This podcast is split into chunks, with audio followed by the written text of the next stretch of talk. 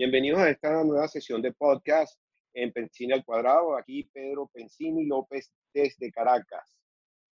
Y aquí Isabel Pensini desde San Francisco. Bueno, Isabel, tenemos muchos temas hoy. Quería comenzar por los altos que volvió a lograr la, la Bolsa de Valores de los Estados Unidos. Nuevos récords en los tres índices. El Dow Jones, que mide 30 empresas de industriales, también el Nasdaq, que es de tecnológicas, y el Standard Poor's 500, que mide 500 compañías. Pero no solamente son empresas estadounidenses, sino alrededor del mundo.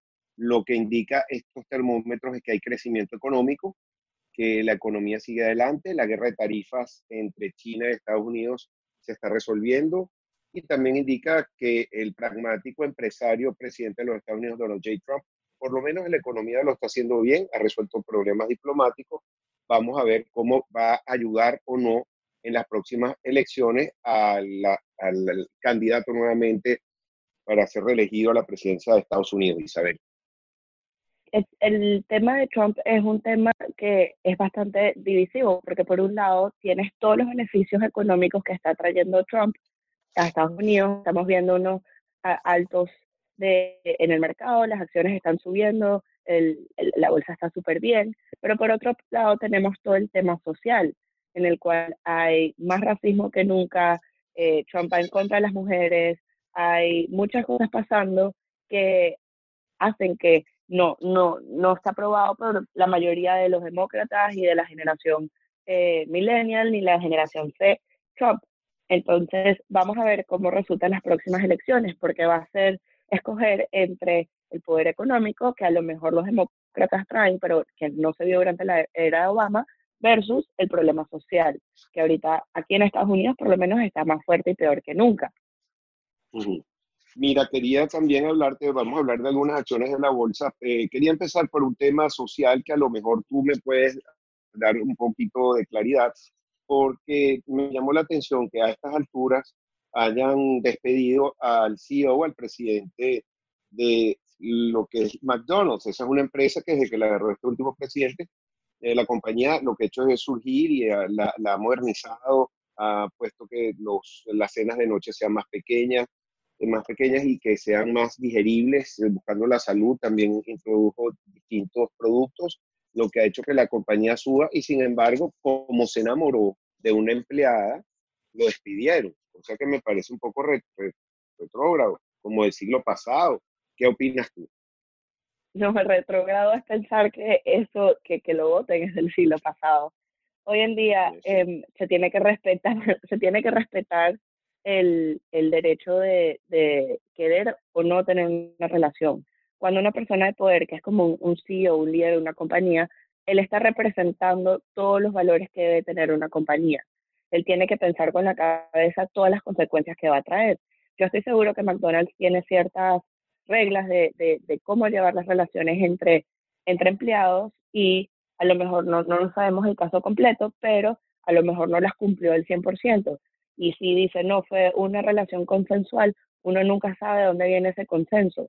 Eh, la, la empleada, por ejemplo, pudo haber pensado, si yo no salgo con él me van a votar, él es una persona de mucho poder, a lo mejor él va a hacer que yo no consiga ningún otro trabajo en ninguna otra empresa. Entonces, si yo no hago esto, me puede afectar de distintas maneras.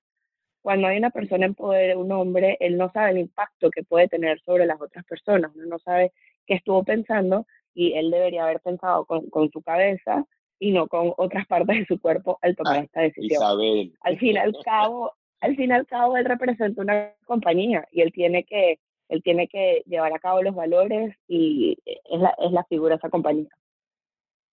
Bueno, habría que ver. Lo que pasa es que el presidente de McDonald's, que se llama un británico, Steve Eastbrook, que por cierto hizo una labor que ganó más de 15 millones de euros solamente en el 2018, él dijo, no dio explicaciones, que hubiera sido interesante ver su explicación, porque él quería que respetaran su derecho a la privacidad.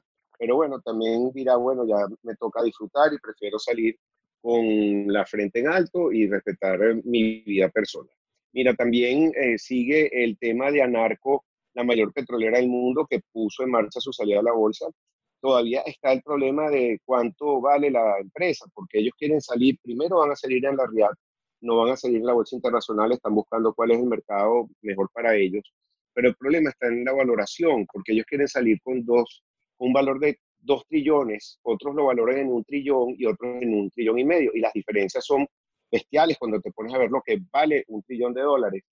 Y dicen que como no se sabe cuál va a ser el precio futuro del petróleo, no se sabe cuáles son las utilidades, porque es la primera vez que están abriendo realmente su empresa para el escrutinio público, no, no saben realmente cuál va a ser el impacto. Lo que sí quiero recordar es que esta empresa vale tres veces las empresas que tienen mayor valorización en los Estados Unidos porque cambian todo el tiempo. Google, Amazon y Apple, que por cierto tú me acabas de decir que logró un nuevo alto Google. O, si no, eh, recuérdame qué pasó. Sí, bueno, si sale Aramco por lo menos con 1.5 trillones, ya le va a llegar al que, está por debajo de lo que ellos quieren que salga eh, en, su, en su IPO, eh, va a ser más grande que la compañía más grande ahorita del mundo, que es Apple. Apple, yo sé que tú la sigues desde hace muchos años, eh, la manzanita, como le dices tú, ahorita recientemente fue evaluada por 1.1 trillones de dólares. Es la compañía más valiosa de todo el mundo. Y lo que es interesante de este caso es que año tras año, cuando ellos reportan las ganancias, se ha visto que el iPhone, que era su producto estrella, ha ido bajando, bajando y bajando y bajando. Tiene competencias del producto Pixel de Google, tiene competencia de Samsung, el cual son productos que son más baratos, más económicos y debatiblemente de mejor calidad. Donde Apple sí está saliendo, está ganando es en el tema de servicios y de los wearables, que son la tecnología que se puede usar. En cuanto a los servicios, esto es todo lo que es relacionado a la música, al Apple TV, y ahorita acaban de sacar eh, Apple TV Plus, que es como el Netflix de Apple, que salieron con el primer programa que de hecho trata este tema parecido al del CEO de McDonald's, que se llama El Morning Show, que te lo recomiendo para que lo veas. Pero solo el área de servicios de Apple es más grande que Delta, que Delta es una de las aerolíneas más grandes de todo Estados Unidos. Por otra parte, la parte de wearables o la parte de la tecnología que, que se puede usar es, generó un crecimiento de 50% y todo lo que genera en ganancias es del mismo tamaño que Starbucks, que nosotros sabemos que Starbucks es enorme y está en todas partes del mundo. El tema de la tecnología que se puede usar es uno que está creciendo mucho. Eh, la semana pasada vio que Google compró Fitbit, que Fitbit es otra compañía que tiene reloj y, y como productos de, que puedes usar para el deporte. Entonces, vamos a ver si Apple puede seguir con este crecimiento. Ya cuando tienes la compañía más, más grande del mundo vendiendo a, a números extremadamente grandes, se hace más y más difícil reportar crecimiento cada vez. Entonces, vamos a ver si Apple puede seguir, pues seguir creciendo. Yo sé que tú siempre eres muy, eres muy optimista en cuanto a Apple, ¿verdad? Sí, pero lo que pasa con Apple es que, como dices tú, es una compañía no solamente de teléfono, porque la gente tiene que entender eso, y que hay una cantidad de competencia nueva de distintos productos en China y en distintas partes del mundo, pero ellos todo el tiempo se están reinventando. Fíjate que acaban de sacar unos AirBots que son increíbles para mí, de todos mis gadgets, y yo no tengo los de última generación, son los más inteligentes. Cuando tú te lo pones en una oreja, se prende, si te, se apaga lo que estás haciendo, se cargan ellos mismos en el cargador, y los nuevos parece que tienen una tecnología mucho más avanzada pero Apple ya va a seguir eh, revolucionando. Ahora están tratando de sacar eh, teléfonos más baratos, aunque en el pasado los teléfonos más baratos no les dieron el rendimiento que ellos esperaban. Sin embargo, bueno, están tratando de alcanzar nuevos mercados. Y esta noticia, que no tiene que ver con Apple, pero que va a revolucionar el mundo entero, es que desde esta semana salió ya al mundo en China el network de 5G, 5G. Y son tres que están operando, China Mobile, China Telecom y China Unicom y tienen 12.000 plataformas ya en 50 ciudades en China, Beijing, Shanghai, Guangzhou y Shenzhen. Y eso te demuestra también de cómo ha cambiado China, cómo es este nuevo capitalismo de Estado, si se puede llamar de alguna manera, donde están tomando en cuenta su población, los quieren dar, ya se olvidan de lo que es el campesinado, sino la gente que quiere riqueza, están generando crecimiento económico y es una China que, oye, por ejemplo, países como Latinoamérica deberían de fijarse más en eso en países que tienen unos sistemas económicos mucho más retardados. Ahora, el 5G, como tú estabas hablando, de la tecnología de wearables, de todo lo que es el Internet de las Cosas, va a revolucionar el mundo. Vamos a tener cámaras, por ejemplo, en calles donde pueden reconocer en la cara de una persona que está buscando, ya sea un delincuente o un niño perdido. Eh, ejemplo, o, vamos a tener internet tan rápido que la nevera va a saber qué te está faltando y te va a escribir a tu teléfono, mira Isabel, antes de llegar a, la casa, párate y compra huevos que no hay. Ese tipo de cosas. ¿Qué te parece que esa revolución 5G? Eh, va a ser, las oportunidades que puede traer son impresionantes. El único tema que hay que tener cuidado es todo el tema de la privacidad y la recolección de datos. Cada vez que tenemos más estos productos, ellos saben más y más de nosotros. Ahorita hay compañías hasta que tienen tu ADN guardado, eh, saben lo que comes, lo que haces, con quién estás. Entonces, vamos a estar viendo cada vez más regulaciones en, épocas, en temas de privacidad alrededor del mundo y se puede ver que las personas que están encargadas de hacer estas reglas y estas leyes no conocen la tecnología, no saben lo que significan y no saben cómo hacer estas leyes. Porque, por ejemplo, cuando, el, cuando Mark Zuckerberg, que hablamos la semana pasada, fue a tribunales la primera vez aquí, los, que, los lawmakers o las personas que estaban haciendo las leyes ni siquiera sabían qué preguntas hacerle. Uno hasta le preguntó, ¿cuál es la diferencia entre Facebook y Twitter? Entonces, si ellos no entienden la tecnología, no entienden cómo funciona, no se puede hacer unas regulaciones que van a evitar la recolección de datos. Eh, China, por ejemplo, que es el que está avanzando con toda esta tecnología, no tiene regulado nada. Ellos saben todo de su, de, su población entera. Entonces, va a ser, puede ser muy peligroso que pueden tener todo sobre ti, pero a la misma vez puede traer muchos beneficios eh, para, para todos los seres humanos. Entonces, vamos a ver qué pasa. Y vamos hablando de los Hablando de los países asiáticos, vámonos un momentico a Japón. Japón es uno de los países con mayor horas laborales. En Japón, eh, eh, un empleado es reconocido si trabaja más de 10, 11 horas al día. Ellos no se pueden ir a su casa hasta que su jefe se vaya. Allá es súper común quedarse dormido en el escritorio. Es más, si no te quedas dormido en el escritorio, está mal visto por el agotamiento. Y Microsoft, otra compañía de tecnología, rival de Apple hizo un piloto en Japón en el cual redujeron el horario laboral de cinco días laborales a cuatro días laborales. Uno pensaría, ah, bueno, entonces Microsoft va a generar pérdidas en ese día no laboral, pero realmente lo que vieron fue un 40% de aumento en la productividad del empleado. Aquí se vio que el, empleado estaba pasando menos trabajo hablando o tomándose un café, sino más productivo en estos cuatro días ya que tenían que evitar este último, este último día lo tenían, lo tenían libre. Y otras consecuencias de este día adicional libre fue que le trajo a Microsoft menos gastos de electricidad y menos números de papel impreso. Últimos dos días aquí en San Francisco, esta noticia ha sido la noticia del día. Todo el mundo está hablando del piloto, todo el mundo está hablando del éxito del piloto y vamos a ver si Microsoft decide aplicar este piloto en, para siempre y en todas partes del mundo y si otras compañías empiezan a aprender de ellos. ¿Qué te parece esa, esa reducción? Sería un éxito. Yo en una época tenía los viernes libres, ya lo perdí, pero es verdad que eh, un fin de semana de tres días es mucho mejor que uno de dos días.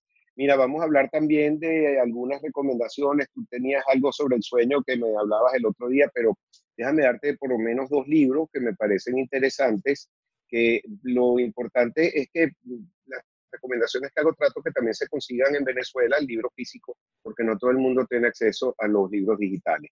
Uno es La Casa Alemana de Annette Hess, que llegó aquí, que se desarrolla en Frankfurt en 1963, donde Eva, que es la protagonista, ella se da cuenta, empieza a hacer investigaciones y empieza a entender lo que había pasado en la Segunda Guerra Mundial de su familia, los nazis, y descubre unos secretos importantísimos. Yo te lo recomiendo, me lo estoy leyendo.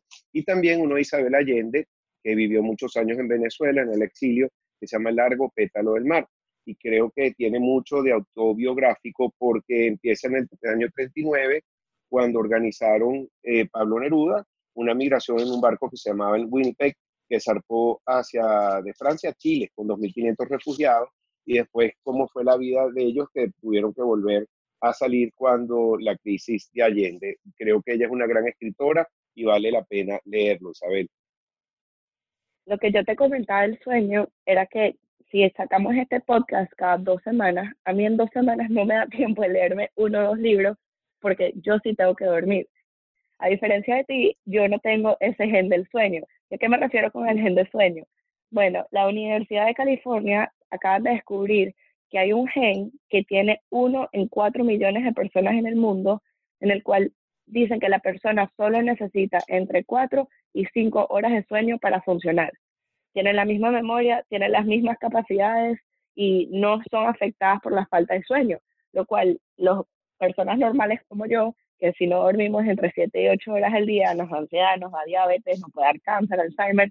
Entonces, bueno, como yo no tengo el gen del sueño como tú, eh, yo en vez de leer libros, muchas veces lo que hago es que los escucho o en Audible o en, en, cualquier red digital para escuchar. Entonces lo puedes escuchar de camino al trabajo o cuando estás cocinando o preparándote desayuno. El último que me escuché es un libro de Trevor Noah que se llama Born a Crime o Prohibido Nacer. Trevor Noah es eh, una persona que ahorita acaba de tomar el, el show de The Daily Show aquí en Estados Unidos.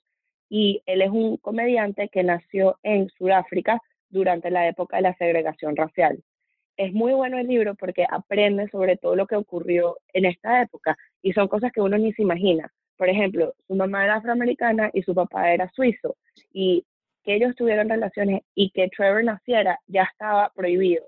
Entonces, por eso se llama prohibido nacer, porque estaba en contra de las leyes de que él naciera él es narrado por él, te lo recomiendo que lo escuches, te vas a reír y vas a aprender mucho.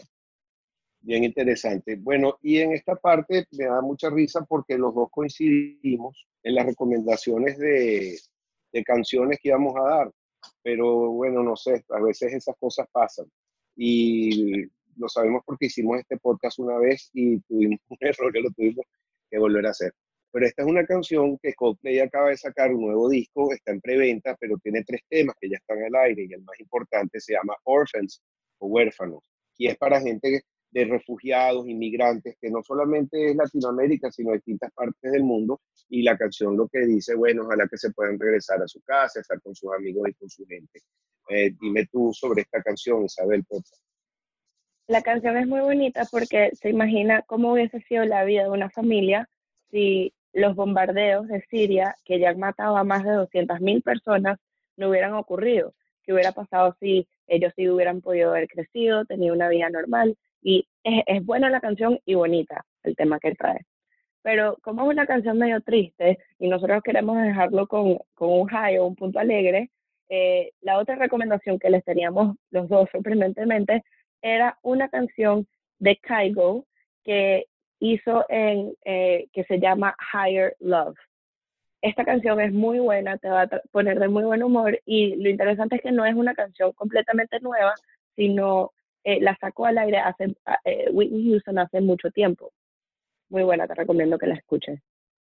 Excelente. Bueno, Isabel Carlota, vamos a dar un correo para que la gente nos escriba eh, me gustaría que pudieran hacerlo a través de este correo que también me sirve para la comunicación de la radio, que se llama eh, Éxitos en Pensini. Ya yo se los voy a dar. Eh, si quieres, vete, aquí está, pepensini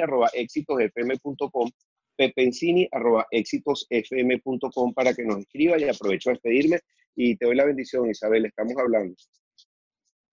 Muchísimas gracias a todos por escucharnos. Si tienen alguna sugerencia, recomendación, por favor, escríbanos. Eh, ya estamos en, en, los podcasts de Apple, estamos en Spotify y en las distintas plataformas.